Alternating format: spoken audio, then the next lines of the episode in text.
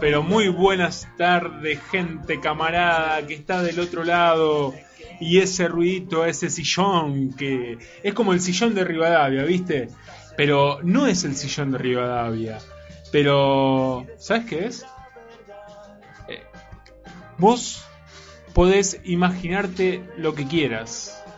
¿Viste cuando estás viendo una peli y le hacen esos soniditos eh, ambientes para que la peli eh, vos las disfrutes mejor? Bueno, no siempre es lo que parece. Y así, de esa manera, que no siempre es lo que parece, era básicamente que se estaba acomodando en los controles, en, esa cabina planetaria, en esto que es eh, la Sabeca de, de Planeta, de Planeta Sabeca, Planetón Sabeca. Ya te voy a dar para que puedas decir algo, algunas palabras, está sacadísimo, pero es, es esa persona que está, eh, está ahí, en ese control. Vos ya sabés quién está en los controles. En los controles está Diego Carballido. ¿Cómo le va, Diego? Bien, Ah. bien. Estaba que me salía de la vaina. Estaba, pero desenvainado, ¿no? No, en realidad me estaba acomodando, por eso los ruidos, disculpad los ruidos de inicio, pero bueno, siempre que venimos acá, eh, venimos con lo justo, culpa nuestra, ¿no? Y hay que terminar haciendo lo- los últimos arreglos. Esto es como una especie de cumpleaños que uno siempre te deja todo para el final. ¿Viste? Ah, mira, los cumpleaños dejan todo para el final. Yo sí, yo dejaba todo para el final. Ajá. Comprate En la- los chisitos, los... No, Ah, la- en la preparación, vos decís. sí, sí, sí, después faltan los porrones. Eh, Está bien, que, como que se va construyendo la marcha. Claro, a medida que se va que se van dando. Y, y justo este vacío de, de- de música no, no- nos da para, para pensar que también hay un vacío aquí, hay una silla que, que no está, una silla blanca, básicamente, que está Hola Juan, ¿cómo te va? Buenas tardes. desocupada. Juan, Hola Juan, ¿cómo te va? Buenas tardes. Bueno, está tímido hoy Juan. Ah, no, no, no, no, no, no quiere. hablar. No cuando, cuando no quiere, cuando no quiere, No quiere, no no quiere. quiere, no quiere. Igualmente, igualmente, dice, dice que nos está escuchando. ¿Cómo? ¿Cómo no está escuchando? No, no lo sabemos cómo lo está No escuchando. mientas, Juan. Pero Esto lo dice- vas a escuchar en la grabación, no mientas. Dice, yo lo estoy escuchando. Entonces, este programa, ya que Juan, eh, que, que la, la- la parte, una de las patas de, de voces en el altillo, también es el que se encarga en el ritmo de este programa. O sea que hoy no va a tener ritmo de este programa. No, y tampoco tengo con quién hablar de fútbol. Eh, yo no te puedo decir mucho, qué sé yo, ¿no? Eh, ¿Cómo, cómo estuvieron los colores? Eh, ¿A qué te refieres? ya está, Lo- listo. los no. azules, los azules y amarillo. Lo dejamos para el lunes que viene, Luis, no te hagas problema. Ah, bueno, no, no, lunes pero te si, si vos querés descubrir un hueco de fútbol, Yo te puedo preguntar a vos. no, no, no, por favor, con el programa que viene, capaz, cebolla de vidrio, quizás te puede contestar algo de fútbol, pero yo no tengo nada. Nada de nada. Bueno, listo. No, no, o sea que la dejamos pasar. Pascua, ¿cómo la pasaste? Pascua. La pasé bien. La pasé bien sin darme cuenta que era Pascua, en Bien. realidad. Eh, el, el entorno sí estaba dando cuenta de- del mismo, solamente cuando fue la devoración de, Los huevos. de, de chocolate. Hoy Pero- veía en los almacenes Sí. esos huevos abandonados a oferta. Creo que son la demostración más fiel de que somos presa de mandatos, eh, de, de directrices que vienen de no se sabe dónde, que te dicen ayer era comer huevo, hoy no, no quiero, hoy voy a comer masita de agua. Vi- vi- ¿Viste cómo, cómo es esa, esa manada? Esa manada globalizada, coli- colonializada. Tremendo. Eh, es increíble cómo es la estupidez humana que dice hoy sí, mañana no. De la misma manera, eh, está bien, este año nos tocó frío para comer chocolate. Sí. Gente que come chocolate todo el año. Pero bueno, podemos discutir millones de veces y millones de años por qué en Navidad y Año Nuevo o fin de año se come comidas súper nutritivas que son para el invierno. Esa es otra discusión, otro de Una los discusión mandatos. que lo vamos a estar eh, eternamente. Pero bueno, son mandatos que están ahí. Y, y bueno, pero hoy Podemos decir que también el único integrante que tuvo la eh, actitud eh, clase altista de irse de vacaciones, clase media altista sería, de irse Mirá de vacaciones en Semana Santa es el único que no está ahora, ¿no? Eh, Es, la, la- la porción. de- Nosotros, obreros, clase obrera, trabajadora, nos quedamos en la ciudad, digamos, disfrutando de una ciudad, del sol, ¿no? Pero no tuvimos la posibilidad de salir a otras provincias como si hicieron parte del programa, ¿no? Integrantes del programa. Pero está, está perfecto, a mí, a mí me parece perfecto que salga. No, por supuesto. ¿Qué dijo Pero que no Cristina? venga, que no venga, bueno. ¿Qué dijo Cristina? ¿No está mal que haya gente con dinero? ¿Eh? Lo dijo. Claro, lo dijo la misma Cristina. Por favor, por favor. Estamos en un momento, un, año bastante complicado. ¿no? Estamos en un año complicado que acá lo podemos llegar a desarrollar en estos micrófonos como no. Sí, es verdad. Son, son momentos que este micrófono tiene este espacio como tampoco no lo tiene. Bueno, Así que, eh, ¿qué tenemos? ¿Tenemos la, la tercera o cuarta parte? Ya me estoy perdiendo. no, ¿ves, eh? te traje la última parte de lo de Gabo Ferro, casi como una especie de Cuarta demonio, y te traje el inicio de lo que va a ser la próxima apertura de bloque musical. Apa, apa. Interconectados uno con otro. Apa. Y, y hablando de, de, de Gabo, está, eh, está- también, eh, bueno, van ocu- ocurriendo ciertas cuestiones en... Una pena. Lo de Gabriel García Márquez. Exactamente. Una, es una pena, sí, pero qué, qué bueno es cuando se, se vuelve a leer. Claro. Se vuelve a leer. Eh, no está bueno que la gente se muera con esto, no quiero decir que... Bueno, es parte, de la, es parte de la vida también, ¿eh? Sea, Eh, Totalmente, totalmente. Es co- como, el, el pensar que somos eternos y, y no. Pero bueno, ahí... Vos sabés que hoy traje un audio de Gabo que habla sobre esto. Fer, eh, no, Gabo Ferro, Ferro. Que habla sobre por qué la literatura. ¿Por qué la Y él piensa que en parte una de las cuestiones de la literatura es porque no soportamos la idea de que somos finitos. No soportamos la idea de que nos vamos a morir. Entonces es tanto eh, el ansia de seguir que uno va dejando registros y, y libros. Algunos lo hacen bien, como Gabo, como Gabriel García Márquez. Otros lo hacen a su manera. ¿Sabes que en el fin de semana yo me he desenchufado un poco? Eh, pero no sé qué pasó con la vida mediática y artística de, de Oshi. Le Ah, vamos a, le vamos a mirá, preguntar tenemos en, otro. en- en la, en la tarde de hoy eh, a ver qué pasó con Oshi. Entonces, tenemos Gabo por dos, vamos a tener Oshi, vamos a tener un poco de una literatura, vamos a tener un poco de música. Lo que no vamos a tener, eso sí, ya te lo estamos adelantando, así que si querés empezar a apagar tu PC o cambiar de dial, no vamos a tener cine. No va a ver si. Juan no va a hablar. Toda la gente que estaba esperando. Yo que me miré una película iraní para venir y refregársela en la cara, no, ni ahí se, se escapó. ento- entonces vamos a hablar ¿Sabés de esa película después. ¿Sabés qué hice, no? Sí. Hice ¿qué? como el Snob al cuadrado. Vi una película iraní con actores japoneses. Es como que si con eso no voy a una fiesta de humanidades ya no entro más con ninguna. Me parece que las fiestas de humanidades no van por ahí. Ya no. Pero ya Pero no, ya no. ya no. Uh, bueno. Eh, y pero eso sí, eso sí. ¿Viste? Bueno, te vas de vacaciones en esta Semana Santa, te miras unas películas. Así estamos. Y así le vamos a dar comienzo a esto que es Voces en el Altillo. El spot dice de 2 a 4. Vos ya sabés. No good.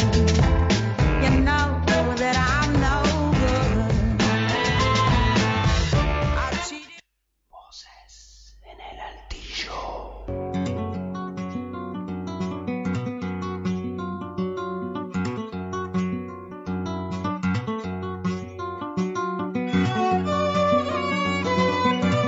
Hacete amigo en Facebook.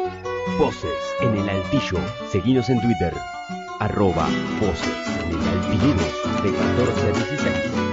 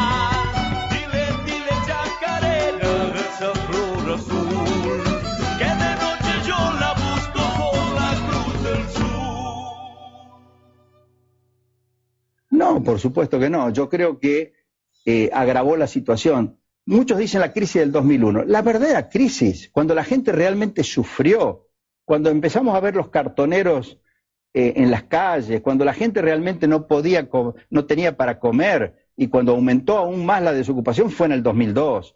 Está enojado Rubén recién. No, no, porque eh, me están mandando Twitter que putea a Caballo. No puteo a Caballo porque es insultar a los hijos de puta, putear a Caballo. Perdónenme, ¿eh? Ahora, Rubén, Qué cara dura que es este guanaco. Estás escuchando Voces en el Altillo. Me gusta cuando callas. Uy, ¿cómo era? Bueno, no importa. Lunes, 14 horas. Voces en el Altillo. Ah, cierto. Porque estás como ausente, mamita. Pintaré de poemas la ciudad. Solo se ha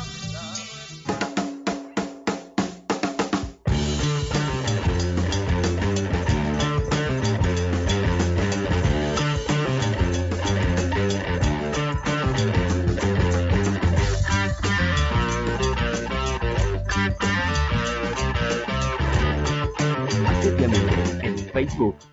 Voces en el Altillo. Seguinos en Twitter.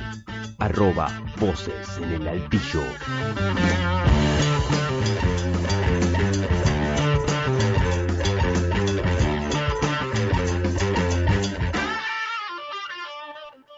Y si seguimos por voces en el altillo. Bueno, un poco hab- hablábamos ahí al comienzo de, este, de esta edición de, Voces en el Altillo. Algunas cosas para sobrevolar. Eh, ya habrás escuchado mucho sobre este tema. Ya habrás visto mucha tele sobre este tema. Habrás leído sobre este tema. Pero bueno, capaz que no lo leíste. Capaz que no te enteraste que Gabriel García Márquez ha partido. Ha partido para otro lugar, otro planeta, otro... andás a ver qué. Mientras estaba en la, clínica, eh, los periodistas estaban haciendo una, guardia. Hacían una, guardia para ver qué le pasaba, qué sucedía. Dos semanas antes de su fallecimiento, ¿qué respondió Gab- Gabriel García Márquez? Que vayan a trabajar. Periodista él, escritor. Seguramente sabrás que eh, ha escrito Cien años de soledad, que es como su novela, que a la vez con, con esa novela se llevó el, el Nobel. Antes de venir para acá, que no, no, no lo, no lo llegué a, a- a poder eh, ponerlo en, un- en un audio como para compartirlo, te lo voy a comentar. Te lo comento a vos, Diego, si querés. Bueno, Eh, Gabriel García Márquez le estaba haciendo una entrevista a Pablo Ne- Neruda. Pablo Neruda acababa de, darle el, premio Nobel. Entonces, eh, hablaban eh, esta, esta posibilidad, eh, un, poeta podía llegar a narrar con sus poesías y un narrador podía, podía me- meterle como la parte poética en sus narraciones. Entonces, ¿cómo podía convivir y coexistir esa- esas dos partes y que no una invalide a la otra y se, se pongan en contrapuesto, sino enri- enriquecerse en- del otro? Pablo Neruda en ese momento le, le dijo, son amigos. eh, eh, fue un momento que, que incluso eh, eh, me, me- me gusta ese audio que después lo voy a compartir en, en- en el Facebook de, de Voz en el Altillo. Yo si querés por arte de magia te lo puedo llegar a traer ahora. Ah, ¿lo tenés ahora? Y Por favor, poné el principio que esto me- es una entrevista, me- en realidad es al revés. Es la entrevista que le hacía Gabriel García Márquez a Pablo Neruda. Sí, así como dije. Bueno, y en un momento le preguntan. eh, yo no sé si es a esto donde vos apuntabas, Luis, pero él le pregunta: ¿No extrañás, che, estar laburar de periodista? Un Gabriel García Márquez, ya que hacía un par de años que estaba escribiendo. Y bueno, Gabriel le contesta lo siguiente. A ver, Me gustaría volver al periodismo, pero sobre todo a ser reportero. Porque tengo la impresión que a medida que uno avanza en el trabajo literario, va perdiendo el sentido de la realidad. Y en cambio, el trabajo de reportero, pues tiene la ventaja que lo tiene uno todos los días en contacto con la realidad inmediata.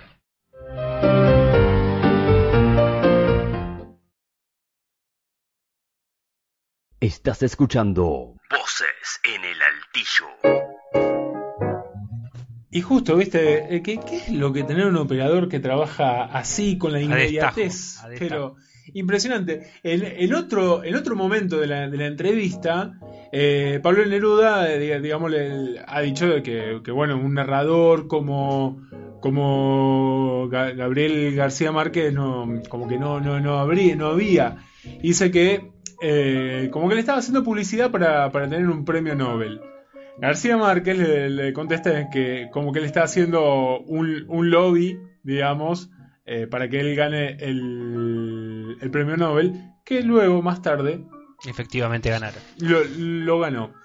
Una de, de- de las cosas cuando fue a recibir el, el premio Nobel, viste que los premios Nobel se, se, se recibe con, con frac. Sí, ¿Él qué dijo?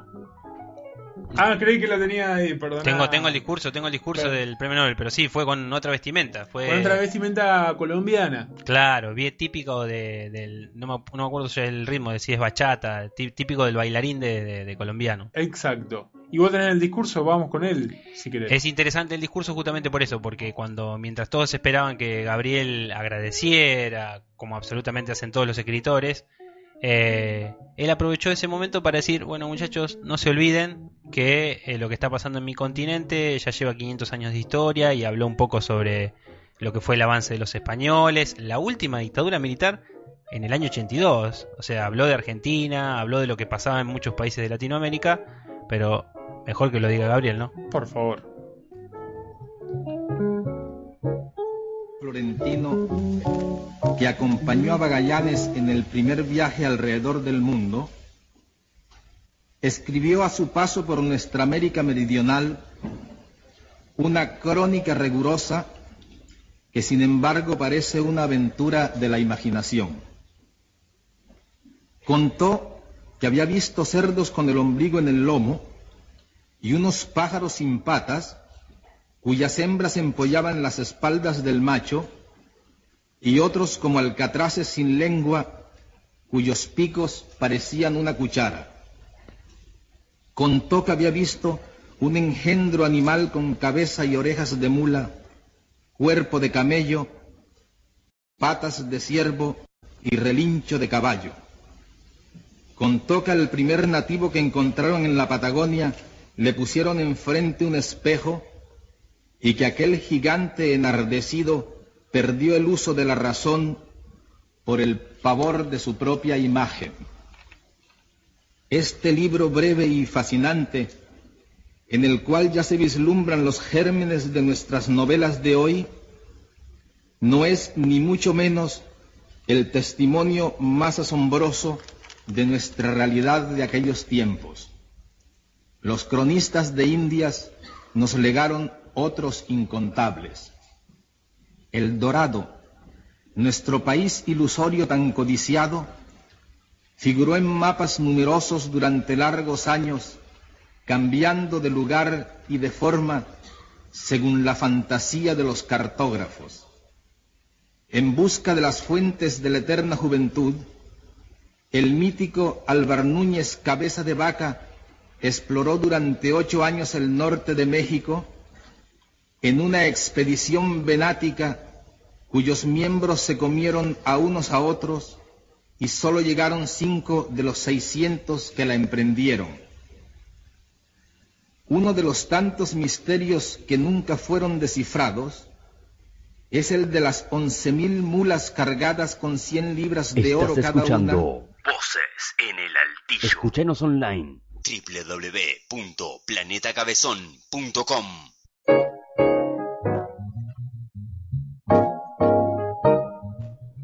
Ahí escuchamos una, una parte eh, de, ese discurso eh, que, que no, digamos, el premio Nobel en ese momento actualmente tiene prestigio eh, y que, que es escuchado y valorado a nivel internacional. Entonces, Gabriel, Gabriel, ah, ahí Gabo, lo, lo que había dicho luego, por qué había dicho ese discurso, era porque iba a estar pudiéndole comunicar al mundo qué es lo que sucedía.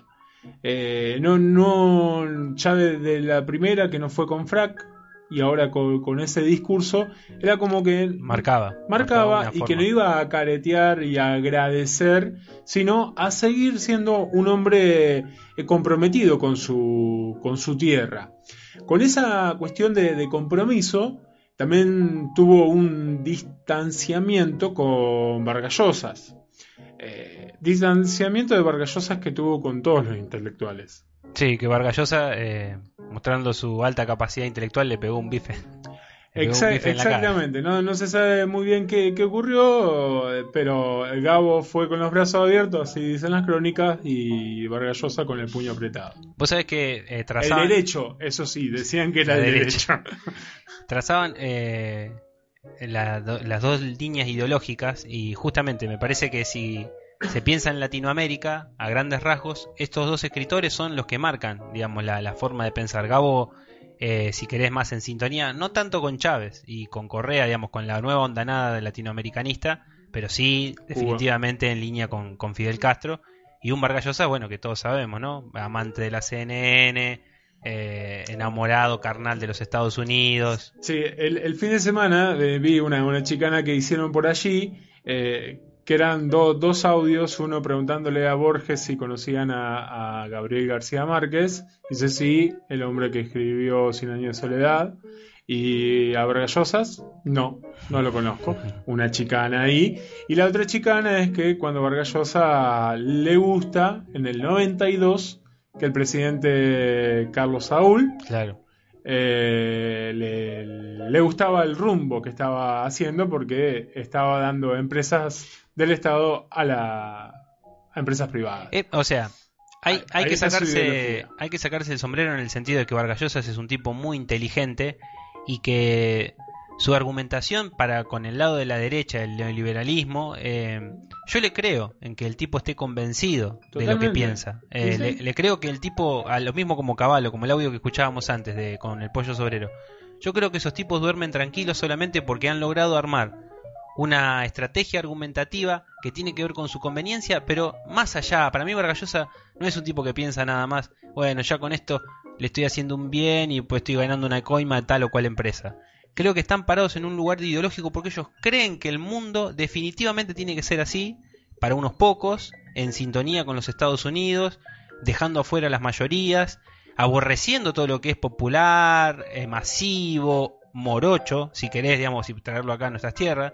Eh, creo que en eso Vargallosa está sumamente convencido y, y, y uno no tiene que ser tan necio en pensar, bueno, este tipo se fue a la derecha así nomás, livianito, sino porque, bueno, cuando uno empieza a leer sus cosas, así, no, este, este loco piensa y piensa en serio. Y igualmente Vargallosa es de, de las personas que dice cuando era adolescente era De de izquierda, izquierda, claro. y después, bueno, La chicana típica, ¿no? De Eh, que si sos de izquierda antes de los 30, eh, no tenés corazón y si tenés después de los 30 no tenés cabeza. Pero eh, con quien estamos en el tema es con Gabriel García Márquez, que siguió toda su vida comprometido con Latinoamérica y que, bueno, se dice que Cien años de soledad eh, es como una, parte, un realismo mágico que él construye eh, sobre su tierra, digamos, como para que sus coterráneos po- podían ver en un espejo en Cien años de soledad. Eh, lo que tiene Cien años de soledad es que se va más allá de las fronteras Claro. y, y de la realidad y que es una, una novela impresionante. Tiene esas cuestiones, para mí, eh, García Márquez, que tienen los periodistas devenidos en novelistas, que mm, eh, tratan de alguna manera de ser accesibles al lector. Pienso en García Márquez y pienso en el Gordo Soriano. mm, bueno, Fontana Rosa no era periodista, pero eh, Bueno, siempre pero tiene una actitud periodística Sí, Fontana Rosa. es- ellos ven a la literatura como algo accesible, ¿no? Claro. O sea, eh, vos sabés bien que hay otros escritores que están más del lado de, bueno, yo escribo. El que entiende, entiende y el que no, no, digamos. Eh, los libros de Gabriel García Márquez son accesibles. No quiero decir que sean eh, fáciles de realizar. No, digamos, no, o sea, tiene su complejidad. hacer un libro de ese estilo, le, bueno, le llevó mucho tiempo a él inclusive, pero son libros, yo me acuerdo que Noticias de un secuestro, creo que lo leí, no sé, en una semana, también porque él, como buen periodista, eh, sabe que tiene que mantener en vilo, eso, eso sí es de periodista en el sentido de que sabe que siempre que tenés que entregar una nota, decir, y bueno, pero ¿qué es lo interesante de esto? ¿Qué, cómo, me lo, ¿Cómo mantenemos la atención? Y creo que en las novelas de él, por lo menos en esta, en Crónica de una muerte anunciada también, está esto de, bueno, che, pero ¿qué pasó con este loco? Porque, no, voy a seguir leyendo un poco más, porque me parece que no, no, no sé, no sé, te, te pone un poquitito de dependencia. Bueno, a, mí que, que me, que me gusta indagar sobre, sobre esas cuestiones, tanto de, de diferentes artistas, eh, él de- decía que esa era parte de la carpintería, Claro. de la construcción. Como que vos podés tener la iluminación, por así decirlo, se te, se- se te baja algo, o por otro lado podés tener solamente eso, o por otro lado podés saber construir eh, una novela, un cuento, bla, bla. Pero lo interesante es ese trabajo de esa unión y de mantener. Como que él considera que esa carpintería es poner el tornillo, poner una madera sobre la otra madera, ajustarla bien. Y eso es parte para que el lector se vaya eh, manteniendo.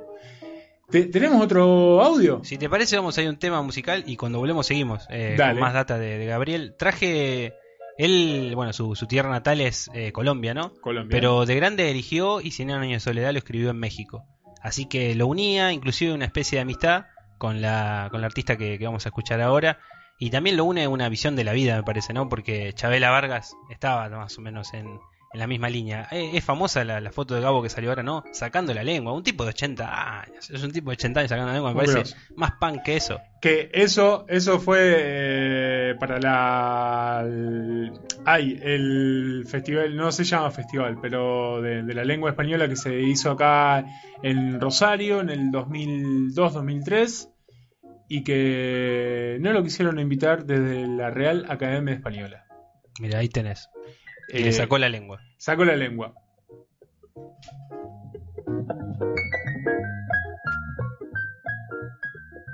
Voces en el altillo.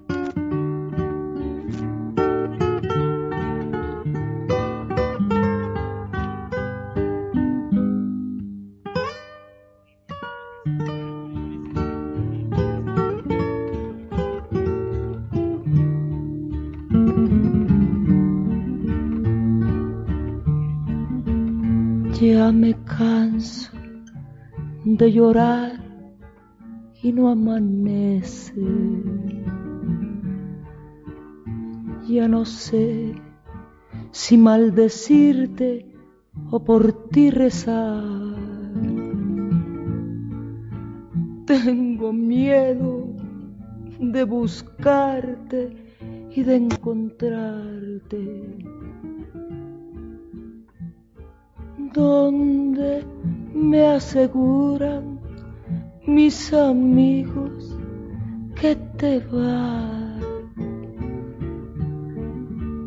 Hay momentos en que quisiera mejor rajarme y arrancarme y a los clavos de mi penar pero mis ojos se mueren sin mirar tus ojos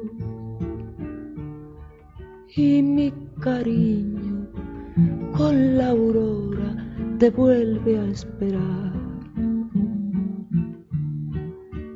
Y agarraste por tu cuenta la parranda.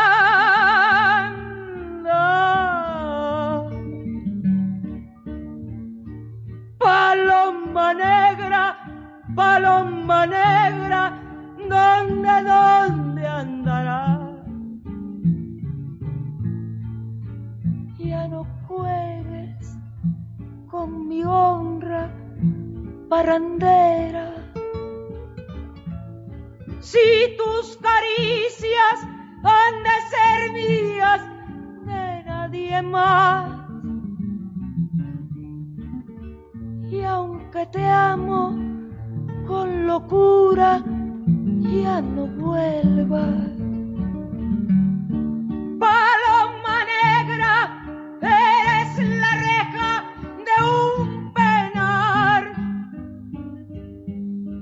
Quiero ser libre, vivir mi vida con quien yo quiera. Dios, dame fuerza, que me estoy muriendo por irla a buscar. Y agarraste por tu cuenta las parrandas.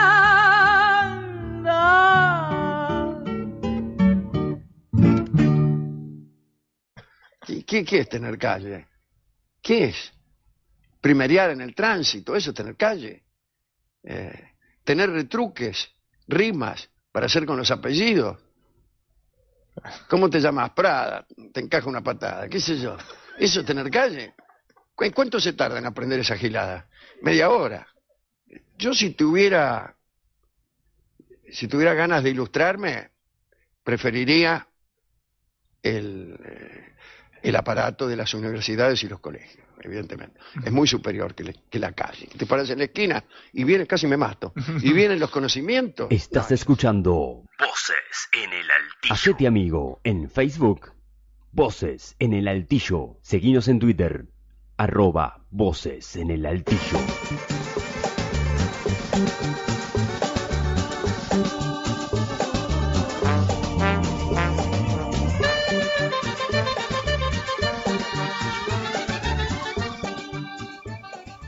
Muchos años después, frente al pelotón de fusilamiento, el coronel Aureliano Buendía había de recordar aquella tarde remota en que su padre lo llevó a conocer el hielo. Macondo era entonces una aldea de veinte casas de barro y caña brava construida a la orilla de un río de aguas diáfanas que se precipitaban por un lecho de piedras pulidas, blancas y enormes, como huevos prehistóricos. El mundo era tan reciente que muchas cosas carecían de nombre, y para mencionarlas había que señalarlas con el dedo. Todos los años, por el mes de marzo, una familia de gitanos desarrapados plantaban su carpa cerca de la aldea, y con un gran alboroto de pitos y timbales daban a conocer los nuevos inventos. Primero llevaron el imán, un gitano corpulento de barba montaraz y mano de gorrión, que se presentó con el nombre de Melquiades. Hizo una truculenta demostración pública de lo que él mismo llamaba la octava maravilla de los sabios alquimistas de Macedonia. Fue de casa en casa arrastrando dos lingotes metálicos y todo el mundo se espantó al ver que los calderos, las pailas, las tenazas y los anafes se caían en su sitio y las maderas crujían para- por la desesperación de los clavos y los tornillos, tratando de des- desenclavarse y aún los objetos perdidos desde hacía mucho tiempo aparecían por donde más se le había buscado y se arrastraban en desbandada turbulenta detrás de los fierros mágicos de Melquiades. Las cosas tienen vida propia, pregonaba el gitano con áspero acento. Todo es cuestión de despertarles el ánima. José Ar- Arcadio Buendía, cuya desaforada imaginación iba siempre más lejos que el ingenio de la naturaleza y aún más allá del milagro y la magia, pensó que era posible servirse de aquella invención inútil para se- desentrañar el oro de la tierra. Melquiades, que era un hombre honrado, le previno, para eso no sirve.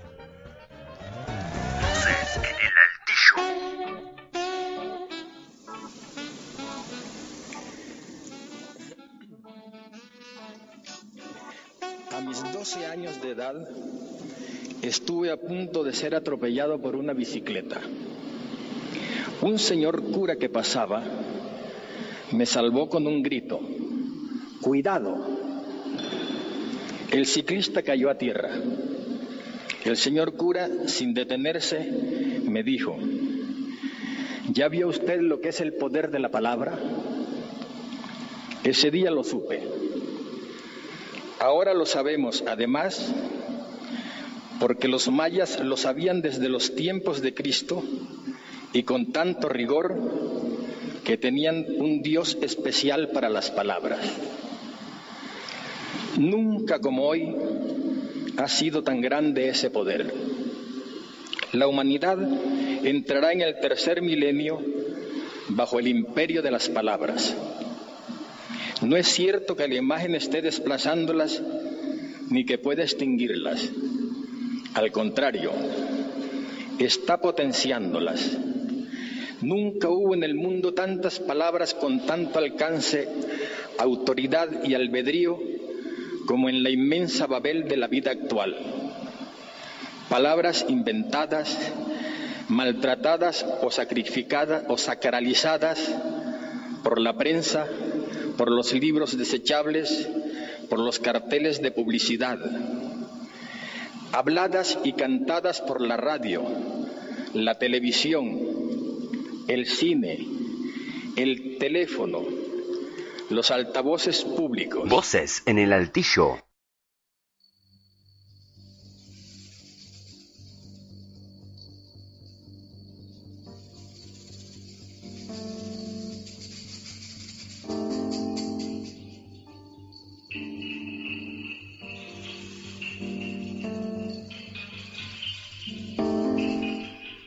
Y bueno, continuamos en Voces en el Altillo.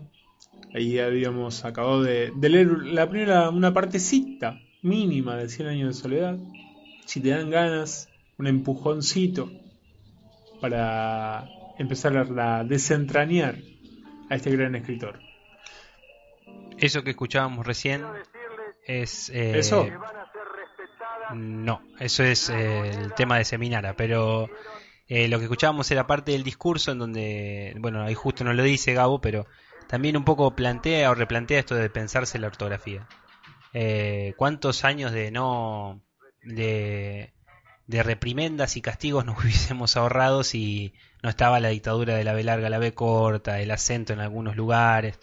Eh, bueno, que lo diga él, justamente, ¿no? Con, con el premio Nobel en la espalda, tiene peso y diciéndoselo a la Real Academia Española en un discurso, lo que muestra también otra vez la actitud punk de, de Gabo, ¿no? De, de estar con la academia, de entender de que eh, ese camino es necesario para la difusión, para ser uno de los escritores latinoamericanos más conocidos, pero y le dice en la cara, muchachos, bueno, estamos haciendo algunas cosas no tan bien y, está bueno que la pensemos.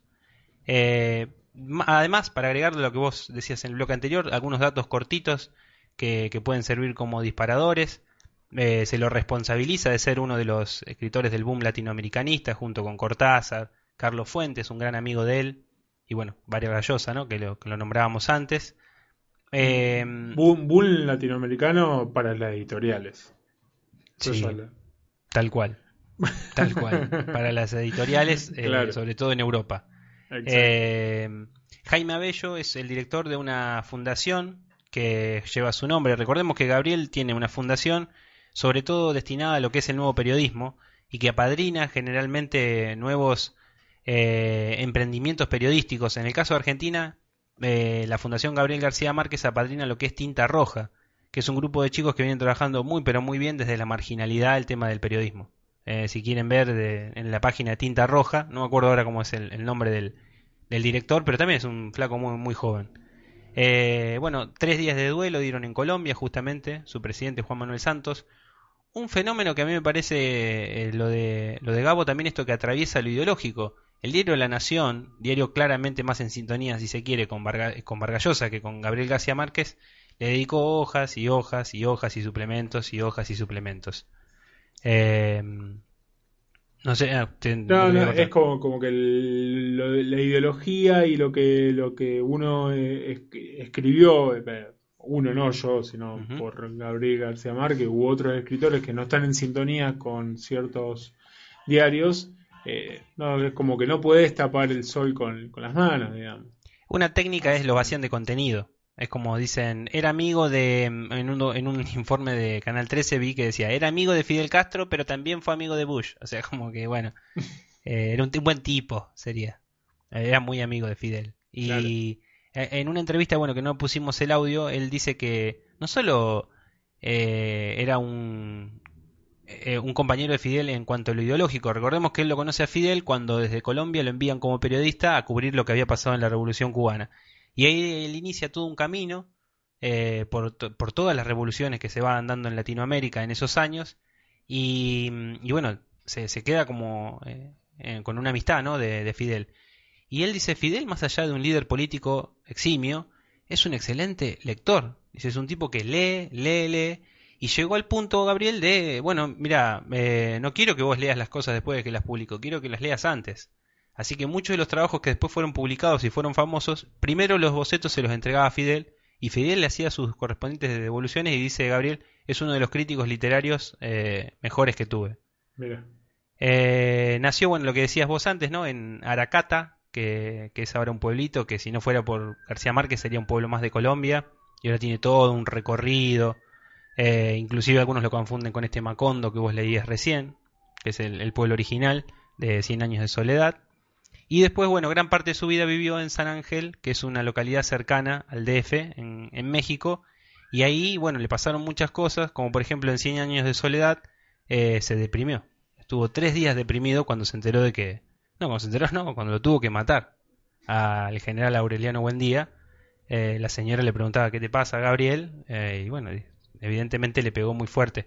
Carlitos del Frade, este fin de semana, ¿lo viste la publicación del Facebook? No, no, no. Contaba que en un- se había ido de mochilero, se acordaba, en el 83 a, a Perito Moreno y se había llevado 100 años de soledad y se acordaba bien cuando estando en Río Negro se enteraba de que lo mataban a- al coronel Buendía y lloró también.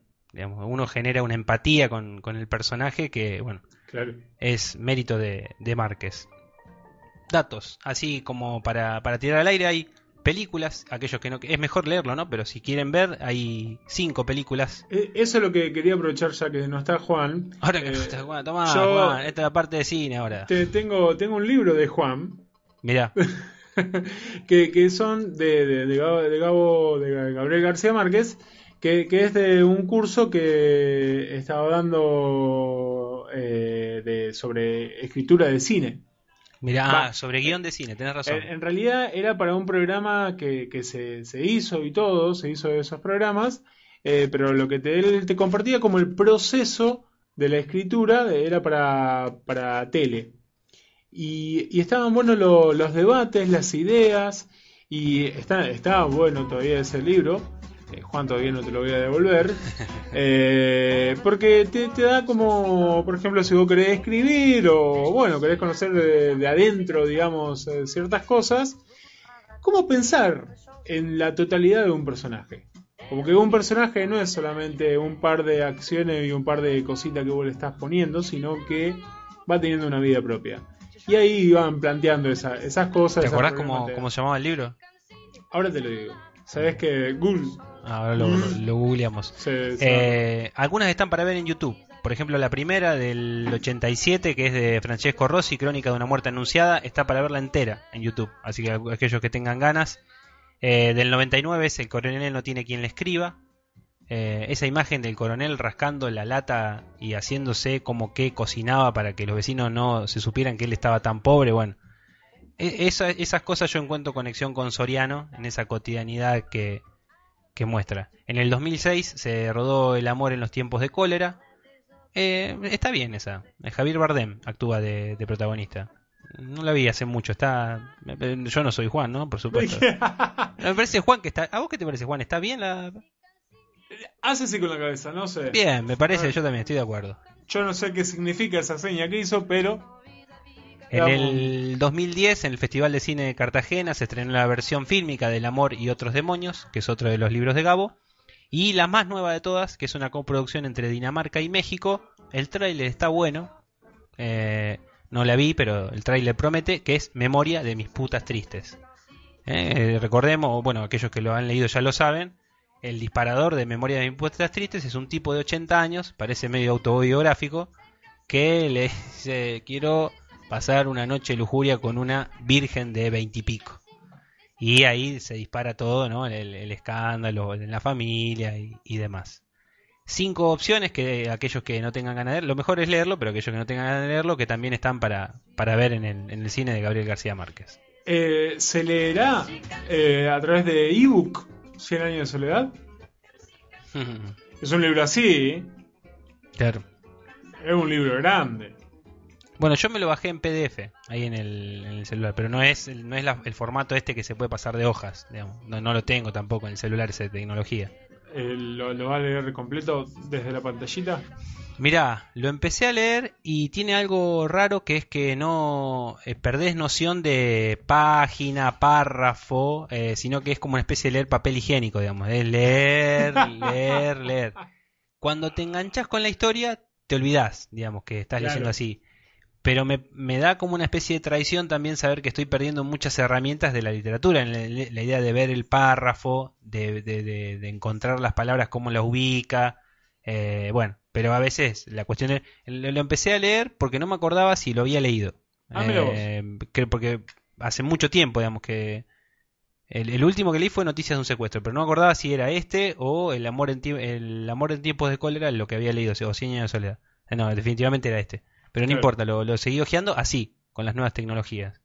Habrá que adaptarse, no sé, lo nuevo es así. y bueno, metele saliva nomás al dedo, digo, y pasar de Y hoja, pasamos de hojas. de No, hoja eso, de hoja, y- eso tiene, vos sabés, una, una liturgia que está bueno. El hecho del olor a- al libro viejo. Pero totalmente, por eso te...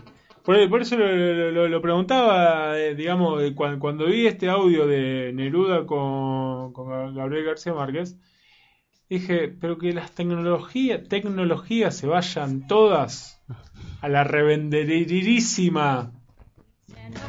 Yo creo que lo más importante para un actor es eh, pensar.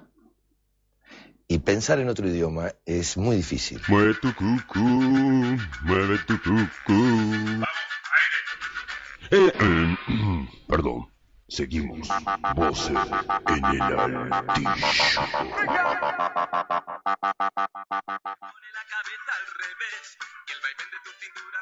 Estás escuchando Voces en el altillo. Vamos a mover el cuello a 90 grados, para arriba y para abajo, como si estuvieras diciendo que sí, al ritmo del bajo. Cuidado con el guía, no te vayas a rajar la frente. Cuidado con la gente, mira para el frente. Súbele el volumen al componente. Cabecea como un demente. La luz se puso roja, detente, para, detente. ¿Quién fue el que provocó el accidente? Mucha, mucha gorra, mucha, mucha prenda, muchos discos en las tiendas, mucha, mucha mierda, mucha cuerda floja, mucho, mucho cargualenda, pa' mucho, mucho MC yo no estaba en la agenda, a mí mamá bicho me tratas de usted y tenga, que prendan las bocinas, súbele el bajo a la milla, pa' que vea cómo te da cosquilla por las costillas, pa' que vea cómo te inyecto flow con jeringuillas, pa' que vea cómo te sale leche por las tetillas, pa' que vea cómo sudas paico por las patillas, pa' que vea cómo se destornillan los tornillos de la tablilla, pa' que vea cómo retumba el bajo en el túnel minilla. Póngale un torniquete al cuello, pa' que cabecee como camello. Como si estuvieran diciendo que sí, como si quisieran darme con la nariz. Póngale un torniquete al cuello, pa' que cabeceen como camello.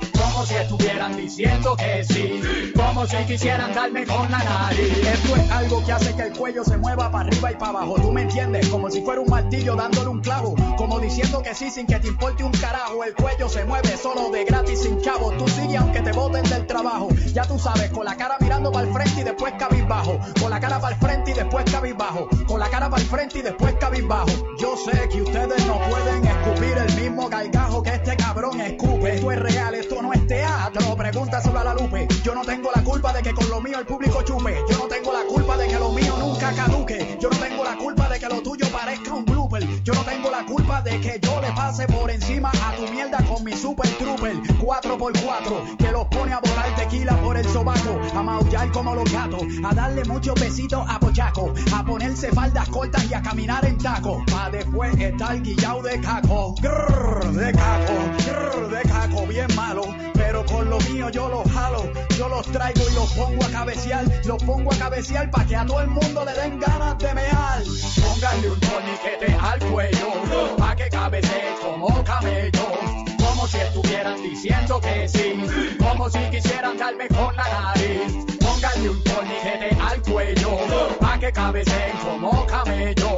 Como si estuvieran diciendo que sí, como si quisieran darme con la nariz. Aquí no hay reglamento, aquí no hay juramento, no hay gobierno, no hay coroneles, no hay sargento. A tu coraje, échale pimiento, este movimiento no lo cancelen. Esto es pa' que tus piernas se rebelen, todo esto es pa' que tus orejas vuelen, todo esto es pa' que el tiempo se congele, todo esto es pa' que el tiempo se congele, todo esto es pa' que el tiempo se congele, todo esto es pa' que el tiempo se congele. Aquí nada duele, aquí nada duele, aquí nada duele, aquí nada duele.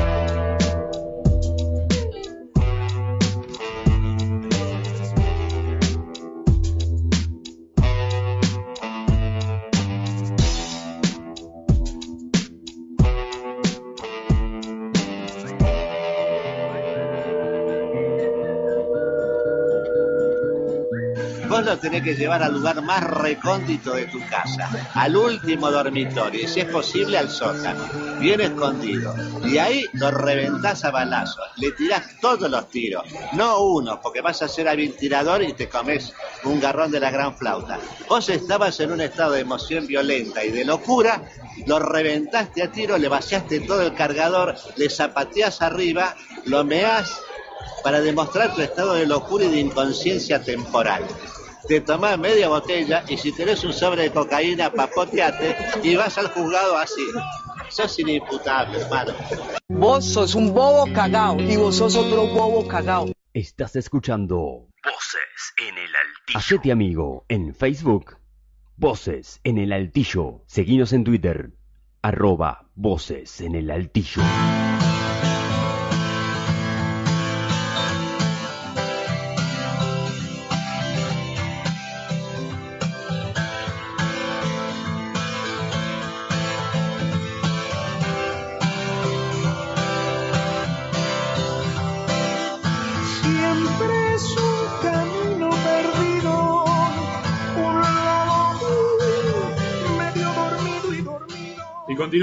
Con más voces en el altillo. Vos que estás ahí del otro lado, que quizás juntaste una florecita, hice un poema de Cortázar.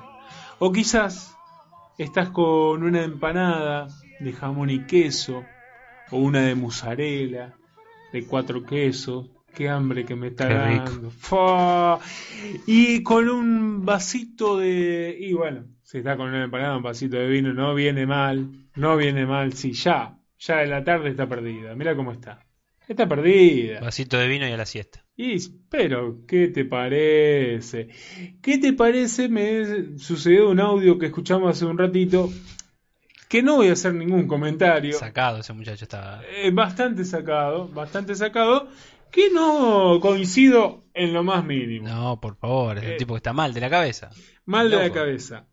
Eh, así que yo me preguntaba que en esta segunda temporada lo venimos preguntando, ¿qué guardás en el altillo? Este tipo guarda mucho. Este tipo- guarda un tipo- bo- Boleteó a uno. Que- que- oh, sí, alguno por lo menos boleteó. Uno seguro.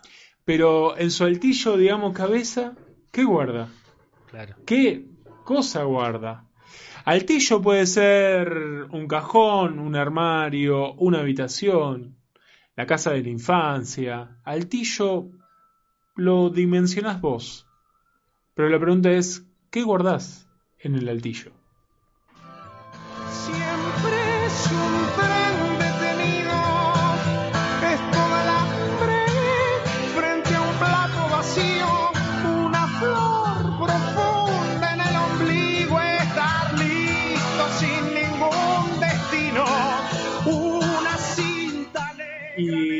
la música nos está guiando, diciendo el camino de, este, de esta última edición. Se va.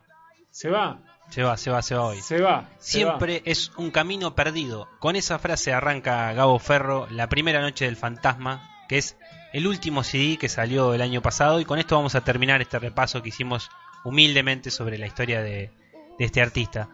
Eh, me queda como, y vamos a escuchar hoy algunos audios, muchos lo, lo apuntan, y sobre todo desde los lugares eh, facultativos y artísticos e intelectuales, como el heredero, por lo menos en la letra, de Luis Alberto Spinetta. Veo que la, la corona de Luis está en venta, ¿no? Porque se la quieren dar a Aristimuño, eh, se la, bueno, Hay, hay otro artista que te la tiro así. sí. Lucio Mantel. Claro, también. Sí, sí, a Lucio Mantel, hablan de él. Bueno, de Gabo han hablado maravillas los críticos, digamos, de, de rock sobre todo. Eh, Sergio Marchi, eh, bueno, el que hace la Casa del Rock Naciente, que ahora me, se me va de la cabeza, pero bueno. Ellos hablan justamente de esta poesía atravesada por un montón de, de intelectuales europeos a la hora de, de- escribir, pero Gabo intenta despegarse de eso. Y hoy vamos a, a escuchar algunos audios que- que aseguran eso. Eh, la primera noche del fantasma es el último CD que aquellos que tengan la posibilidad de viajar lo van a poder ver completo el próximo 10 de mayo en el ND Ateneo, en donde lo va a estar presentando. Su tapa ya desde la tapa, como siempre Gabo no deja nada librado al azar, siempre intenta de que sea parte de su obra. Y la tapa es una pintura de una mujer que está como una especie de preocupada, parece, se agarra la cabeza. Eh, es Marcia Schwartz, la artista, a quien él invitó y de alguna manera le pidió que diseñara esa tapa. Tiene descendencia, tiene mm, correlación con el CD y por lo menos yo no tengo capacidad de, de, de desarrollarlo, porque bueno, en, algunos en los otros CD él, él mismo daba a entender por qué, ¿no? En las agujas detrás de la máscara hay una bailarina y él decía que el dolor escondido detrás de un maquillaje de una bailarina es como pétreo, ¿no? Es como está, in- está intacto ahí. Uno, la bailarina está siempre, sobre todo la bailarina clásica, está ahí firme. Eh, acá, bueno, es algo como más artístico. Esto, recordemos que, bueno, es una vez más lo editó de manera independiente, como hace siempre Gabo. Y sí, eh, tiene un poco más ayuda, digamos, a nivel comercial. El año pasado, si alguno estaba, si seguía, no sé si vos seguías la serie de que de Suar, en donde estaba mm, eh, Benjamín Vicuña y mm, este actor eh, ¿Quién es un actor chileno. Y el actor eh, del oso rojo cómo se llama el actor argentino de la Julio película Chávez. Julio Chávez. Los dos hacían un protagónico en donde, estaba, en donde estaban enamorados. Cuando Ajá. se da ese encuentro eh, suena un tema volver a volver de, de Gabo Ferro con lo cual digamos bueno eso te catapulta de alguna manera no tu tema sale en Canal 13 Mira vos. eh, y también aquellos que tengan ganas de, de ver también, no solamente desde lo artístico, sino también, no desde lo musical, sino desde lo artístico, el único videoclip que hay de este CD, que se llama Un eco, un gesto, una señal, que es lo que estamos escuchando de fondo, está muy bueno. Es con una especie de top, stop motion, con unos títeres. Eh, aparece Gabo así como por atrás, dando también esta idea, ¿no? De que Gabo siempre es se, se reinventa, se reinventa, es, es más música, es eh, tratar de, acoplarlo con, con imagen, con títeres. Bueno, un eco, un gesto, una señal es el único videoclip que existe de- del último CD de Gabo. Y bueno, repasar algunos audios, como decíamos, como para recordarlo, ya finalmente, alguna de, la, de sus palabras. Le preguntan en una entrevista a, a Gabo qué es lo que está haciendo él, ¿no? Con esto de pararse enfrente de una guitarra, si, si cree que tiene alguna utilidad, ¿eh? si sirve de algo, digamos. Y él dice que sí, que sigue haciendo canción militante. Pero está bueno esto de cambiar los estereotipos, ¿no? Ajá. Porque antes se pensaba que canción militante que era, bueno, pararse con una guitarra y decir el, para el pueblo lo que es del pueblo, o sea, bien de manera direccional. Él tiene una idea más de espinatiana, ¿no? De que si yo te abro algunas puertas nuevas en tu cabeza, eso algún día puede llegar a ser revolución. Pero que mejor lo diga, lo diga Gabo acerca de qué opina de la canción militante. A ver qué dice. Yo creo en una canción militante, ¿no? Una canción que por diversas razones, supuestamente, según términos comerciales, cayó en desuso en los 70 Y cuando ven en general un señor con una guitarra, piensan, ¿no es un panfleto o es un plomo? Entonces, bueno, trato de, de- de humildemente revertir esa, esa imagen. La inspiración básicamente es eso, de, la- de una canción militante con una de retomar esa cuestión de los 70, que si no había una letra que dijera algo y que lo dijera de la mejor manera que pudiera el autor decirlo, no hay canción. Voces en el altillo.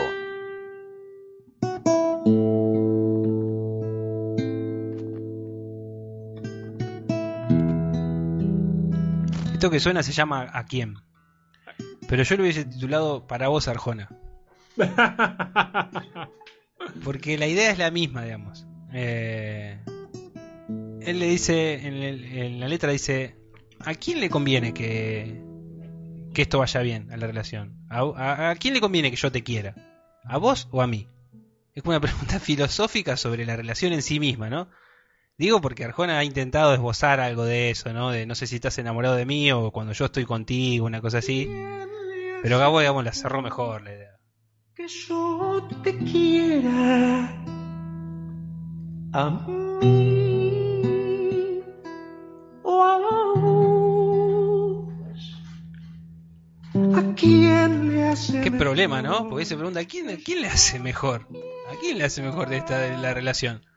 Eh, además de ser filosófico, de estar filosófico, eh, como decíamos al comienzo, justo relacionado con lo de, con lo de Gabriel García Márquez, eh, también Gabo en una entrevista dice por qué él tiene la idea o la sensación de que por qué se lee.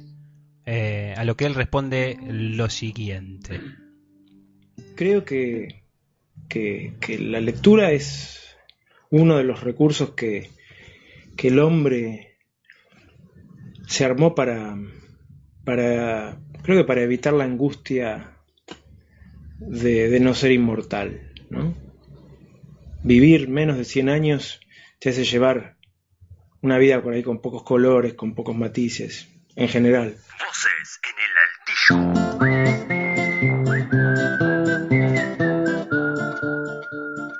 Escuchábamos a, a Gabo, ¿no? Vivir menos de 100 años te hace ser una vida con pocos matices, dice él.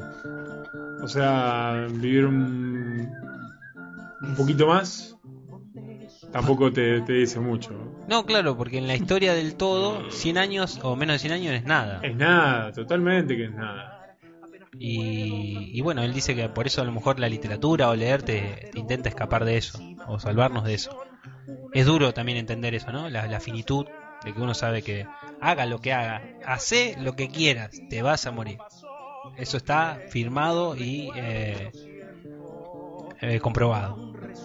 Pero bueno, como para cerrar esto de las entrevistas de, Gabo, está también el tema que hoy no está Juan, que era el tipo que más me interesaba en los dos audios que, te- que están ahora. Buenas tardes, eh, no, yo, Sí, no, no, pero no, ¿sabes no por te qué? interesa. Me No, voy, ¿eh? No, no, pero ¿sabes por qué, Luis? ¿Cuál es la pregunta que siempre hace Juan de los artistas? La guita. ¿Cómo le va Ah. con la guita? ¿Qué hace con la guita?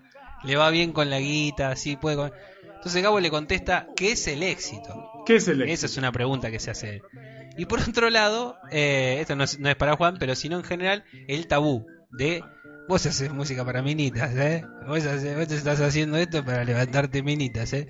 Y Gabo también lo responde eso. A Porque le dice, eh, no, guarda que a mi concierto no, no van nada más que minitas. Escuchen lo que dice.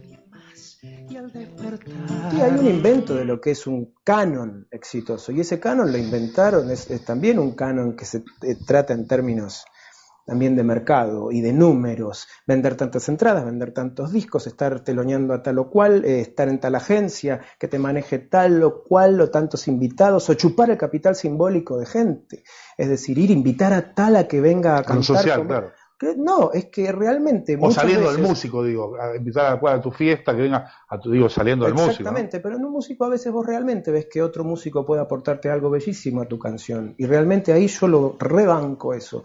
Pero hay mucha gente que lo hace como gesto de apropiación de capital cultural Ah. de otro para decir la verdad que a mí me chuparía un huevo que esté tal, pero lo invito porque Sí, me más- da lustre. Tiene más chapa, más cartel. Hacete amigo en Facebook. Voces en el altillo. Seguinos en Twitter. Arroba Voces en el altillo. Sin embargo, en los conciertos van más hombres que mujeres. Ah, ¿sí? Sí. Eh, es, es una música que A se mí se dio encuentra que me hablaron mucho, viste, de Sí. las chicas. Sí, por ahí las chicas suelen más hablar y los Ah. hombres suelen a- por ahí hablar menos e ir más a los conciertos y comprar más discos. Es como la astrología, viste, que el hombre lee y no dice. No, pero no sienten vergüenza de mi música. Con la astrología por ahí sienten Claro, algún sí, tipo de respeto. vergüenza decirlo. No, no, No. digo que sienta vergüenza, sino que yo me he enterado de muchas chicas así, pero Gabo Mm. Ferro es, viste, como lo máximo, como que te adoran. No, probablemente por, por esa cuestión de, de, de- de tratar de manejar cierta sensibilidad Claro. relacionada culturalmente con lo femenino, pero en realidad es una sensibilidad humana Mm. eh, y de un tipo contemporáneo y con cierto momento también para que esa sensibilidad nos ponga a pensar un poquito también. Voces en el altillo. Fin de fiesta, la casa desierta. Eh, me, quedaba pensando que, que- el, el- tema de, de- no tener eh, difusión, porque en, en este tiempo, y ya de hace unos años, ha- hay una difusión constante de la militancia eh, y de la convocatoria que tiene el Indio Solari, y, y como muy distinta a la de Gabo Ferro y que a la vez no quiere decir de que no tenga militancia y, No, es y verdad. convocatoria. Tampoco es- quedaba pensando en eso. Tampoco es unidad de medida. Cantidad de gente que te sigue, calidad de producto producido. No. Eh, no, lo- inclusive eh, Gabo, no, no lo traje esa parte del audio, es una entrevista extensa que da, pero cuenta que un poco cuando él se va en el 97 de la música, ¿se acuerdan que contábamos eso? Que estaba Sí, sí. tocando en Porco y se fue. Dice porque era mucha plata. Salía mucha plata eh, eh, poner a grabar un disco, una cinta que ellos habían con mucho esfuerzo juntado de la plata, ido a un estudio de grabación. Entonces eso desgastaba porque él decía, eh, no estar de todo conforme con el producto, hacer un esfuerzo eh, laboral, económico, justamente para llevar adelante eso. Entonces él ahí como que no, no, no termina de entender qué era lo que estaba pasando y decide abrirse. Que inclusive ahí cuenta también esta entrevista que, se quedó afónico.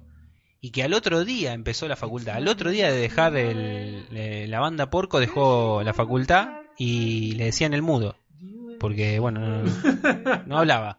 No hablaba un poco por esto de la introspección también, ¿no? De, estar en un viaje muy personal, de no saber hacia dónde iba, porque no era un tipo famoso, si se quiere, pero se había metido en la escena under de Buenos Aires.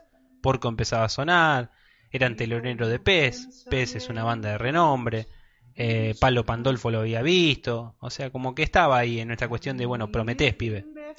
Y la pregunta de Juan es, ¿y cómo le fue con la plata? ¿Y cómo? Sí, si David Bowie había empezado así, medio y... Mira, hoy no sé, pero a mí me da la sensación de que el tipo en, en esta misma entrevista también cuenta que tiene un montón de proyectos abiertos. Entonces él dice, la difusión independiente es más lenta, es más desprolija, pero tiene muchas más satisfacciones. En el sentido de que cuando él sabe que llega a un lugar, llega, el que va a ver su... Un poco lo de Aristimuño, ¿no? El que sabe que va, va. Eh, nadie le dijo, no forma parte de un ritual, si querés compararlo con lo del indio, no es una obligación. Hay una coherencia.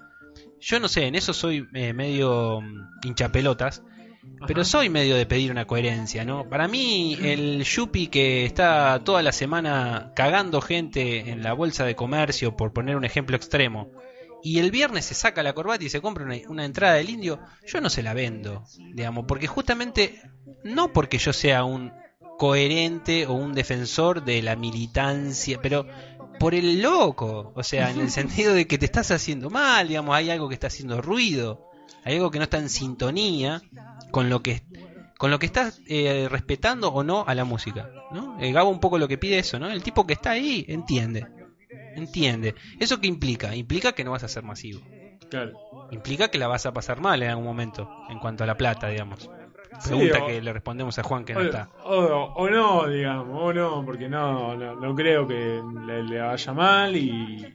Pero el tipo publica, lo llaman otros artistas cuando lo ven que trabaja en serio, lo llaman, eh, cuenta que están terminando una pieza clásica, nada que ver con lo que él hace, y, que lo van a llamar a él, como una especie de uno de los intérpretes, porque tiene una voz maravillosa. Eh, es material de consulta en cuanto a historia. qué sé yo, me parece que el que hace trabaja en serio y es un talento también, o sea, eso no hay que descartarlo. eh, a la larga, bueno, no sé, sobrevive. No sé si el éxito será comercial, pero sobrevive. Claro, eh, digamos, tiene, tiene que ver por otro lado, tiene que ver por lo, por lo que hace. Tal cual, y va quedando esta marca. Y, y va a quedar y ahí hay que ver dentro de 100 años A ver qué hay. qué hay. Y bueno, para cerrar este paseo que hicimos por, por Cabo Ferro, aquellos que quieren saber más, como siempre hay un Facebook que se llama Acá Gabo Ferro, en ¿A donde dónde? él va, Acá Gabo Ferro, Ajá. en donde él va subiendo eh, diferentes noticias. Hace poco estuvo en el este eh, Congreso de la Palabra, me sale, pero no es Congreso de la Palabra, lo que estaba en Tecnol, eh, Encuentro Federal de la Palabra. Sí. Ahí estuvo con eh, Luciana Jury, que es una excelente cantante, también tiene eh, algunas similitudes con Liliana Herrero. Después traje un tema como para, para que la escuchemos. Y, y bueno, si quieren saber más, el 10 de mayo va a estar en el N de Ateneo Gabo Ferro. Para finalizar, habíamos hablado de este tema en el programa anterior, se llama Oda al Paco, es Gabo Ferro, es Miss Bolivia, y tiene partes rapeadas, y puede ser como un inicio de lo que se me ocurrió a desarrollar en, en próximos programas, que es esto de hip hop rap en Argentina. ¿Querés ponerle de alguna manera? Eh, veremos. Ahí lo- estás adelantando la siguiente emisión. veremos cómo lo desarrollamos. ¿eh? Eh, después de haber ido, después de ver bandas que hacen eso acá en Rosario, me quedó Ajá. la pregunta: ¿cómo puede ser que algo marginal de Estados Unidos esté acá? Es interesante y hay mucha data, mucha. Y esto es Gabo que cierra su, su sus cuatro ciclos que tuvo acá, ¿eh? No sé si se querrá ir, yo creo que se va a la, a la mitad del tema. Eh, no, creo que no.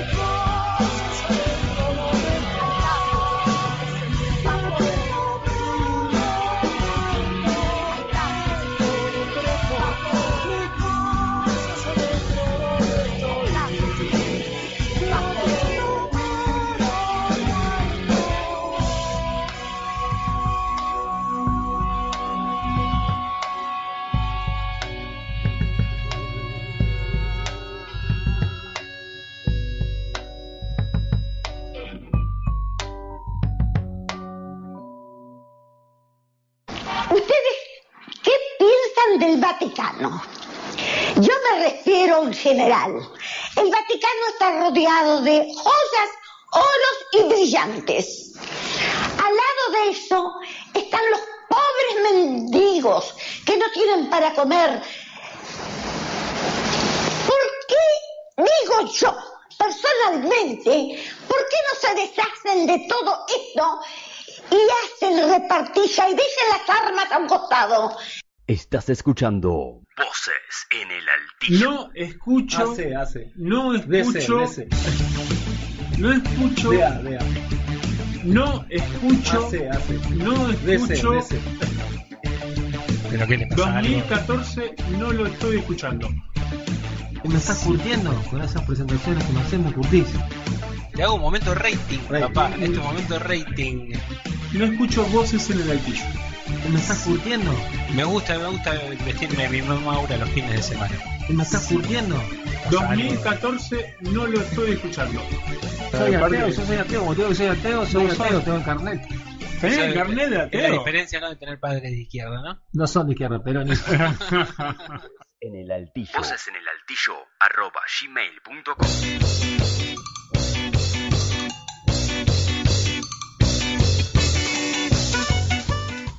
Y así es, estamos de las pezuñas aquí en Voces en el Altillo. Juan Blanco no está en este momento, pero fue una grabación de otros programas del 2014 en que no se escuchaba Voces en el Altillo. Y... ¿Querés que probemos nuevo? A ver. Juan, ¿estás bien? No, no está bien. Y eh, con la cabeza hace un. como así. Ahí está en corte mimo. No lo, no lo entendemos. No, yo, va, no, no sé, no te entiendo. No es que quiero ser de chiche. No, no. Que le dice, yo no te entiendo. A ver, sacá para afuera la palabra, le dice al motochorro. Eh, Claro, no, no, quiero ser un chiche, ¿viste? No, no, no, Juan, no. Está no poco conversador hoy, Juan. Qué pena. Y, Lástima eh, porque esto es radio. Si fuera tele, a lo mejor esto es otra cosa, pero es radio. Pero. ¿Tiene una banda de hard rock? ¿Juan? Sí. No, ¿por qué? Y, pero no le dicen el mudo. El mu- No, me quedé enganchado, me quedé enganchado con Gabo Ferro. Pero, sa- ¿sabés qué? La semana pasada había, habías hecho vos una, una propuesta. Sí. Eh, y bueno, Juan no, no vino. Creo que es Por lo porque. tanto, se cae la propuesta. Se, se- se lo toma muy a pecho. Esperá que iba a poner la, la musiquita que de Juan que me dejó me dejó encargado. Me dijo, si van a hablar de mí, pongan una musiquita. Po- Ponga musiquita. No, no, no, pero. Él está hablando, está haciendo alguna seña y. Cine, momento de cine. Con unos golpetitos ahí. Momento de cine, sí. Entonces, En- Entonces la, la propuesta era de ver cine iraní. Sí. Yo el fin de semana me lo tomé. No, no, no, no, no quiere decir de una bebida alcohólica. Me, me lo tomé en, En, en nada, en, en nada. Sigo en nada. anotando yo. Soy el psicólogo. Eh, ¿Usted se puso a ver alguna película iraní Sí. para compartir? Sí, sí, sí. ¿Cómo se Eh, llamaba la película? ¿Recuerda? Love Listo. Story, Love Story Love, creo que era. Ajá. Eh, quise, hacer- quise romper todos los límites del esnovismo. Sí. Eh, y dije, bueno, agarro una cosa. Si Kiarostami es, ir- es iraní, como todos sabemos, Kiarostami filmando en Japón es la meca del esnovismo. Con esto me voy, pero para arriba, me voy a cualquier peña que la rompo. ¿Viste Love Story Love? ¿Eh? ¿Ah, ¿No? Ah, la, la ah, de las, ah. la de las dos japonesas, esa que. Ah, bueno, hoy es Kiarostami. Disculpa, me voy para otro lado. Así arrancaba una conversación. Sí, y Eh, sí. eh, uno mira algunas cosas o lee algunas otras para Claro, y decir, sí. no viste tal cosa. Vos entras así, están hablando, che, viste que me afanaron a mí el otro día, sí, eh, sí, viste, no se puede vivir más. Y cortás vos. ¿Alguno vio alguna película que lo acá? No. Bueno, ahí, ya, está- ya, ya estamos, eh, nos ponemos el psicólogo del otro lado, vi- Claro. vi- viendo de, de cómo son tus conversaciones, de la inseguridad y de algunas películas. Eh, estaban hablando ahí, estaban hablando ahí, y bueno, vos te metés y decís, hola. Bueno, Ajá. la cuestión es que no, eh, toda la mejor intención de la película me parece Sí. que promete un montón, pero yo estaba cansado y me quedé dormido. Debo confesarlo, me quedé dormido. ¿Qué parte de la película? ¿Cuál, cuánta- vi, vi un ¿Tres cuartas partes? No, no, al revés. Eh, claro, tres cuartos lo que me faltaría ver sería. Un cuarto. la, eh, la, la historia está buena, me parece. eh. Eh, ¿Te pareció? me dio la sensación. Tiene esos planos eh, típicos del cine independiente, ¿no? De, de no, no, no, no está la atención con el protagonista, sino que está la atención en otras cosas. Bueno, Godard lo hace mucho y Claro. fue, Claro, ahí, hacia otro lugar. corte Eh, Godard. ¿Y hablaban? En japonés. En japonés estaba traducido. No, obvio que no. No interesaba, era, era como la anécdota de Caro. Claro. No, pero prometo para el próximo lunes. Vos también tenés que ver una, así que no me pongan a mí en evaluación. No, no, no, bueno, pero vos apenas llegamos, vos dijiste, Sí, que fallé. me puse a ver una película iraní Sí, sí. y ahí dejaste punto suspensivo, entonces queríamos saber qué, qué más había pasado. No, eh, en realidad también, desde el año pasado, desde que participo de Voces en el Altillo, soy un televidente de series. Ajá. Eh, bueno, lo hablamos acá, ¿no? Sí, sí. Eh, Dexter, El Patrón del Mal, hace poco, que terminé de ver. Que no está más en YouTube. ¿No está más en YouTube? No lo encuentro, che. Me quedé ahí. ¿Y en qué que capítulo te quedaste? Treinta y pico. No, perdón, cuaren- 47. ¿Ya, lo, eh, ¿Ya le pusieron la bomba en el departamento de la familia de él? No, no me quería enterar tanto. No. ¿Hasta dónde viste? ¿Qué? Y eh, apenas se construyó el edificio ese.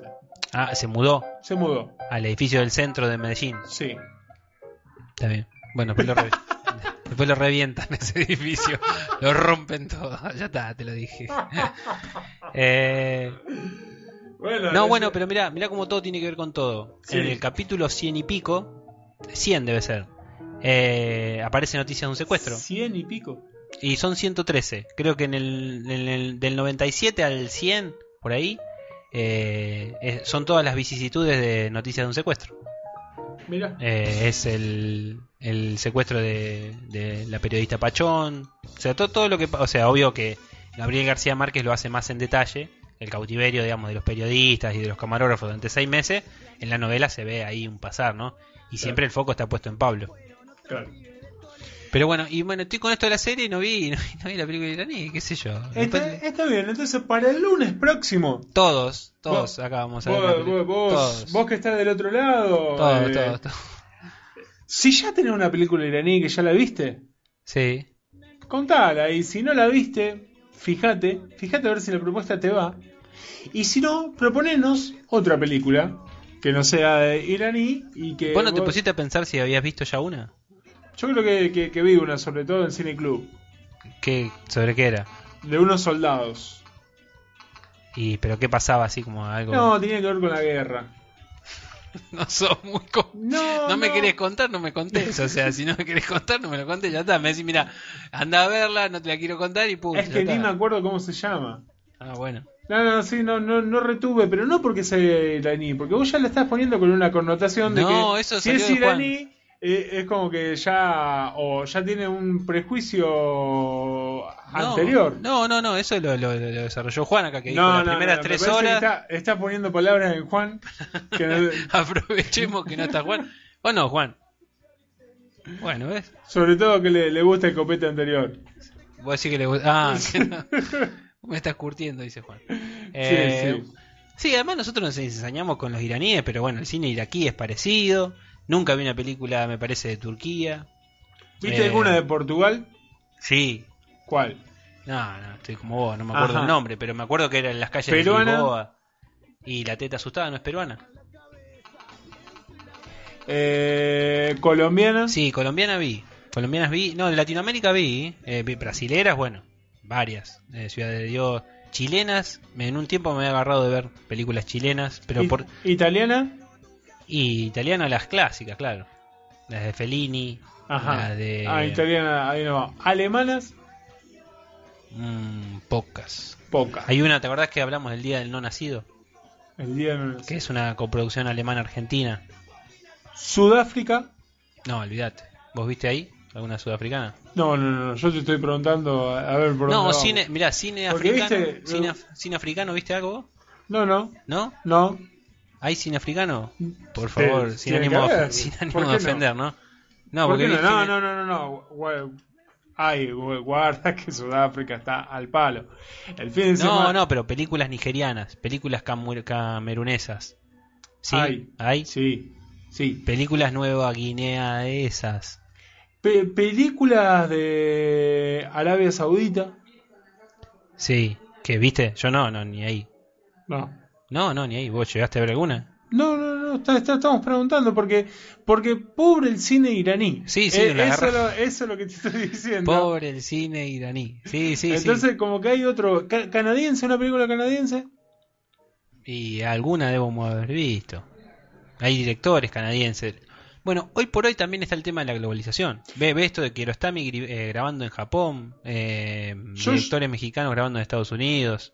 Mm, Sí, yo le, le- le- le- le he eh, propuesto varias veces al aire a Juan, y ya que hoy no está, le vamos a seguir proponiendo cosas, que hable de Bollywood.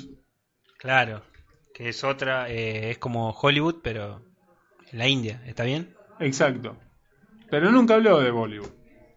No, yo te digo, mira, ahora que me, que me haces pensar, de este cine independiente, si se quiere, ¿no? Tampoco es que uno con esto comulgue con el cine comercial, nada más que, bueno, eh, a veces, vos sabés que está la- el, el esnovismo pues, cae a veces en la inocencia, digamos, ¿entendés? En pensar que, bueno, no, si viene de Norteamérica no te la miro. Y hay películas norteamericanas que están buenas, que son independientes.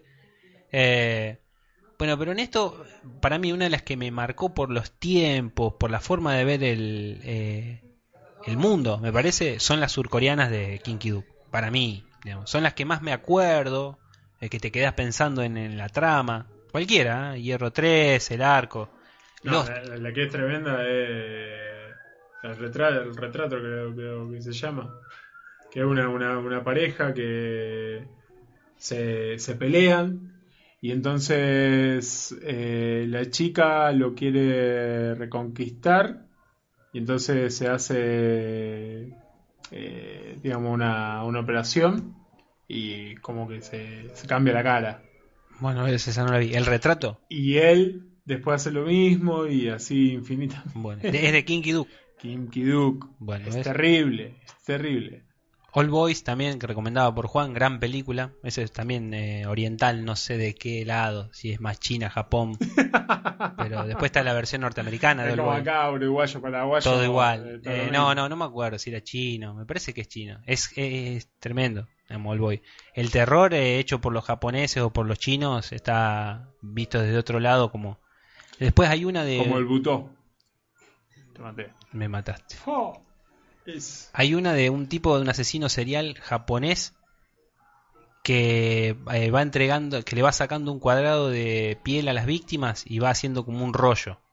Ah, algo sabía. Va haciendo un rollo y lo va entregando a la policía el rollo de cada uno de los pedazos de piel de su víctima. No me acuerdo cómo se llamaba. Somos un desastre, por eso Juan se encarga del cine. Está claro, ¿no? También es un desastre y por eso en este momento no está acá y esta fue nuestro momento de cine Trunco. al azar, al voleo, con poca memoria, sin memoria, desmemoriados, hablando como si estuviésemos en un bar. Y estamos acá, en planetacabezón.com, escuchando voces en el altillo. Y vos sabés que podés ser amigo por el Facebook, que es Planeta Cabezón, eh, perdón, sí, Planeta Cabezón, o eh, Voces en el Altillo en el Facebook, o el Twitter de Voces, arroba Voces en el Altillo, y decirnos qué guardás en el altillo. En el los- la gente muy conocida acá me gustan algunos temas. Como Barro tal vez. Barro tal vez, me gusta. Me gusta, sí. Pero la mayoría no me gusta. Me gusta bastante Riff, porque... No, no, musicalmente no es es- que me gusta el heavy metal, pero ellos matan, no sé. Hacen lo que hacen, lo hacen así, no importa un carajo. Por ahí le importa, pero...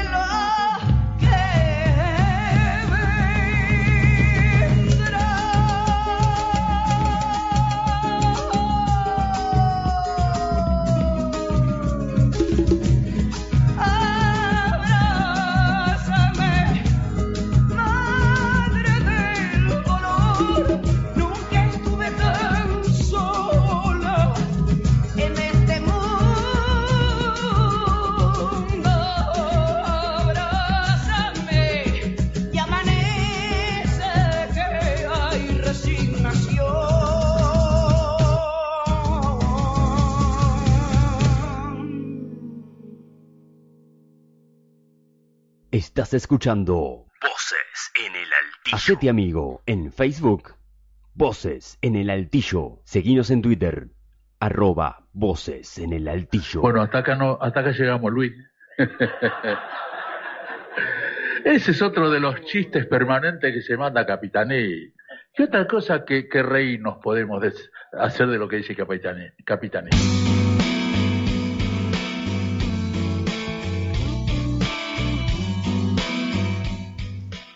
Y continuamos en más voces en el altillo. Y estamos en plena comunicación, como hacemos habitualmente en este horario, que no sabemos bien precisamente si es a las 15 y 53 y 54 y 59, pero nuestro querido y tan ahora mediático, Oshi, Porteño. Porteño, mediático porteño, Oshi, que nos dice cómo está la calle habitualmente. ¿Cómo estás, Oshi?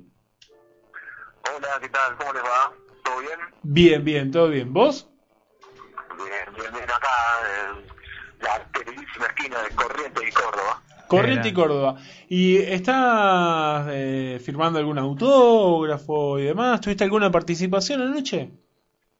No, no, no. Por lo menos eh, viene eh, tranquilo por ese lado. Todavía eh, la, la, la fama no ha llegado a tocar ese punto de la popularidad y el, el asedio de la gente. Todavía estoy acá tranquilo, eh, justamente viendo cómo está la calle, que está tal cual como vos dijiste lo del horario. Está así incierta. Está que no se sabe si 50 y 53, 55 y 57.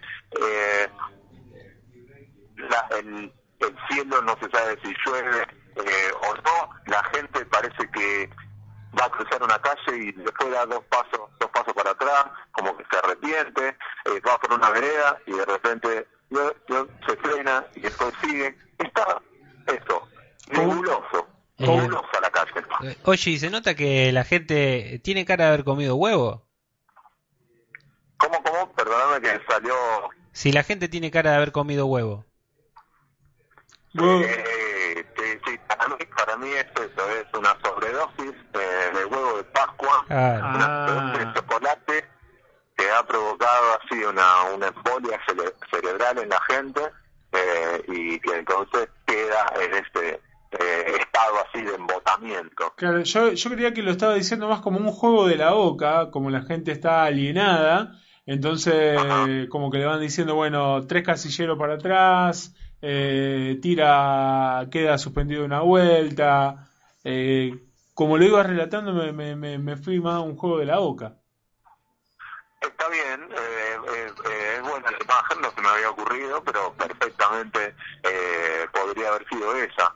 Eh, el, el tablero que se desarrolla en el centro, por lo, por lo menos acá en el centro de la ciudad de Rosario, eh, pareciera ser ese, tal cual, un juego de la boca. Bueno, eh, acabamos de dar una idea a la municipalidad, ¿no? Para que a partir de ahora las baldosas de la peatonal Córdoba sean una gran oca. ¿Puede ser, Oye? Podría ser, le, le daría un toque lúdico, un toque de color eh, a, a la peatonal y al deambular de la gente, que entonces dejaría de ser ya rutinario y metódico para transformarse en algo divertido. Eh, la verdad es una muy buena idea. Mira. O, o es como si lo, si lo ponemos de una manera más borgiana. Eh, ¿quién, quién, quién es, qué dios es eh, que mueve la mano de aquel jugador que mueve el peón? O algo así, lo dijo Borges. ¿No? Sí, po- podríamos ir también a eh, la frase de, de queridísimo Nietzsche o Nietzsche de eh, Dios no juega a los dados, juega al ajedrez. Puede ser. Ah, mira, mira vos, ¿no? Una ¿Puedo, puedo sumar una más? Sí, y así estamos. La de Woody Allen, que dijo, Dios no juega a los dados, pero sí a las escondidas. Claro, Woody Allen le mete ya el, el humor ácido eh, crítico, crítico de él, justamente por su eh, origen Judío. eh, yanqui judío. Judío, judío. No le queda, no le queda otra más que eh, ironizar sobre Dios de semejante manera, con, con todo el derecho del mundo. ¿Y qué reflexión tiene en, esta, en este juego de la boca, de este, este horario definido e indefinido en esta tarde de lunes? que la, inde- la indefinición, la nubosidad, la eh, mm, falta de transparencia, que es todo lo contrario de lo que teníamos el lunes pasado cuando hablamos, que justamente dijimos que eh, el día estaba diáfano y pristino o prístino, eh, hoy no, nos sitúa en el otro, en el otro polo, que perfectamente puede servir para esa oscuridad, esa eh, indefinición, eh, para uno indagar un poco más, profundizar un poco más y encontrar quizás algún tesoro escondido detrás de esa nube de humedad, oscuridad, incertidumbre. Y esto nos dice nuestro notero, que está siempre en Corriente y Córdoba. Esos son sus 40 dibujos ahí en el piso, que te la dibuja, te la pisa, te la masa y te dice eso. Esto es Oshi, Oshi, el mediático, el que está aquí.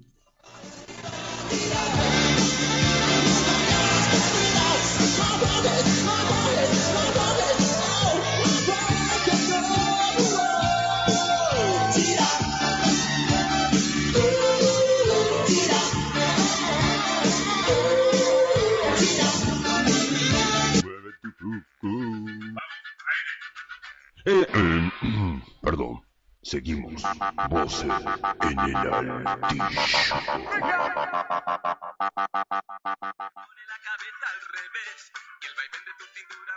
Bueno, hasta acá no, hasta acá llegamos, Luis.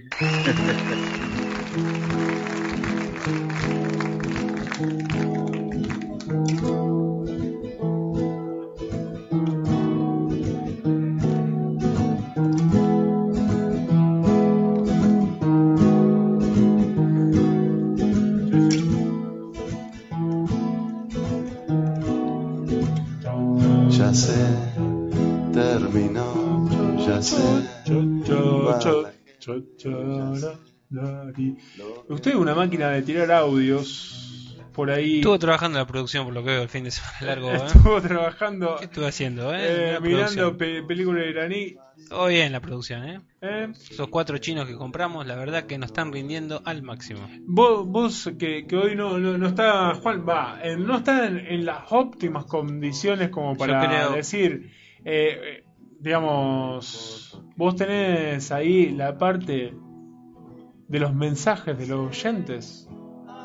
Ah, tenés razón. Tenemos. Eh... Aguárdame, aguárdame. Porque. Juan, Juan acá me hace unas señas que yo no se las entiendo, digamos. Hoy Juan estuvo un poco tímido. Hoy Juan, vos sabés que em, cumple con esa eh, regla que uno nunca sabe si, eh, si anímicamente suma, ¿no? Pero es decir, Juan no está, pero está en el corazón de cada uno de nosotros. Yo decir, Ah. bueno, pero yo quería que esté. Es, es como aunque no lo veamos. Bueno, nos comparte, nos comparte Leticia eh, su altillo. Dice, Ajá. mi altillo tuvo que emigrar hacia la casa de una amiga porque la casa de mi infancia se evaporó. Ajá. Entonces, en una muy buena amiga tuvo la delicadeza de alojar mi altillo en su altillo. Mira vos, esto es un intercambio de altillos. Allí duermen juguetes de mi infancia, de los cuales no pude deshacerme y ahora me dan ganas de dejarlos eh, para mi hijo. Vajilla muy antigua, muy bonita, pero no muy usable, ropa de mi madre, vestiditos de fiesta muy, muy, muy particulares, algún que otro cuaderno de la, de la primaria, Oh, esos cuadernos con tapa eh, del hombre araña, del forro del hombre araña. No, de verdad, forro de, en buen sentido. Sí, no, no, no. Un roperito con eh, ropa de muñecas y qué más. Voces, muchas voces que recitan recuerdos. Pero mirá e- esta, estas dos imágenes e ideas, la casa de la infancia evaporada. Y un altillo dentro del otro. Claro, una mamushka de altillos. Eh, claro, ahí que hace otra voz, Ah, es otra totalmente distinta. Es como poner que- Google en el Google. Claro, habría que ver que esa otra amiga dijese esas voces en el altillo con, con estas voces de Leticia y que vos, si querés, podés mandarnos qué guardás en tu altillo. Y así nos estamos yendo pasito, poquito a poco, de este programa que no tuvo dirección, pero ni en línea recta, ni en zigzag, ni hacia el infinito, no tuvo dirección ninguna. Nunca supimos qué iba a pasar, qué iba a suceder. Pero sí, lo que sabemos es que estamos en Voces en el Altillo del 2014 y que vos no vas a escuchar. ¿O no? No escucho. Hace, hace. No escucho. dese. No escucho. Vea, vea. No escucho. Hace, hace. No escucho. dese. ¿Pero qué le pasa algo? 2014 no lo estoy escuchando. Me estás curtiendo con esas presentaciones que me hacen, me curtís. Te hago un momento rating, Rating. papá. Este momento rating. No escucho voces en el altillo. Me estás curtiendo. Me gusta, me gusta vestirme mi mamá Aura los fines de semana. Me estás curtiendo. 2014 no lo estoy escuchando. Soy ateo, yo soy ateo, como que soy ateo, soy ateo, tengo el carnet. ¿Tenés el carnet de Es la ateo? diferencia, ¿no? De tener padres de izquierda, ¿no? No son de izquierda, peronistas.